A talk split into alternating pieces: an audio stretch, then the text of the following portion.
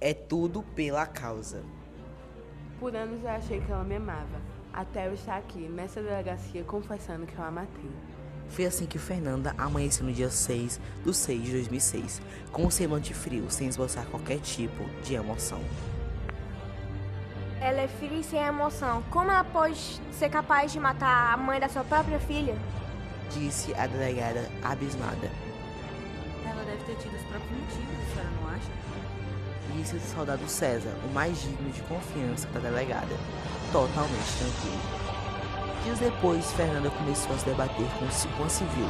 Elas falavam de forma estranha, como se tivesse encarnado um espírito. Então Fernanda pegou um caco de vidro e disse: É pela causa. E enfiou bem no abdômen, que levou à sua morte. A delegada ficou tão espantada que decidiu até a praça municipal de Greenville, onde viu o único filho de Fernanda que estava triste com cara de espanto. A delegada veio até seu encontro e perguntou: O que está acontecendo, Maria? Está tão espantada como se tivesse visto um fantasma? Mas eu vi, era minha mãe. Eu dizia, é pela causa. Disse Maria. O delegado parou e pensou em voz alta. Foi a mesma coisa que sua mãe falou antes de morrer. O quê? Minha mãe morreu? Disse Maria gritando. Eu tenho que ir. Tenho que voltar para a delegacia. O delegado saiu andando a passos largos enquanto ouvia Maria chorar. Intrigado, o delegado foi até o ML, pois o corpo da amada a Fernanda ainda não havia sido enterrado. Depois de uma rápida analisada, ele viu um corte na parte lateral do abdômen, bem no lugar onde seu marido enfiou aquele caco de vidro que levou à sua morte. Ele achava que estava ficando maluco a juntar todas as informações, até que ao ler o jornal ficou ainda mais alucinado.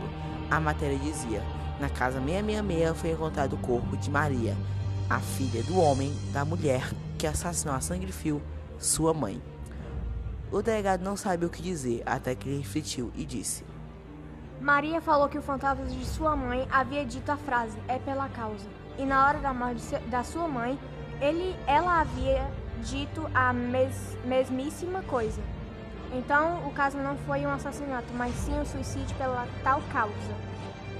Ela, ele decidiu retornar à casa onde havia acontecido o suposto assassinato. Ao chegar ao local, ele bateu na porta e quem abriu foi uma mulher de face bastante presunçosa. Ela falou: Pois não. O delegado gentilmente falou: Sou, o dele... ah, a delegada e gostaria de analisar sua casa. A mulher falou, Claro. com um sorriso malicioso. Ele olhou os quartos, o banheiro, a cozinha até chegar no porão, onde encontrou estátuas de dois medonhos. A mulher tacou com um martelo na nuca do delegado. Depois de algumas horas, ela acorda perguntando: O que está acontecendo?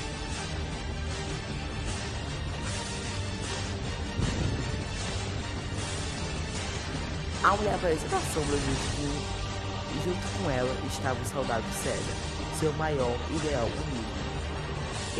ó, ela olha para o fundo da sala e vê Fernanda e sua esposa junto com sua filha. Estavam vivos? perguntou. Sim, mas não pareciam, pois eles estavam muito pálidos, até que percebeu que na verdade eles eram nada mais que fantasmas. Depois daquela confusão de sentimentos, ele olha para a mulher e com uma foice lhe mostra um belo sorriso e lhe diz: É pela causa. Naquela fração de segundos, ele se vê rodado de fantasmas, mas era tarde demais para o delegado, para a delegada Peixoto. Até hoje, o narrador que vos falo tenta descobrir o que é a causa. Tenho uma vaga ideia, mas se eu lhe contar, eu serei o próximo a ser decapitado.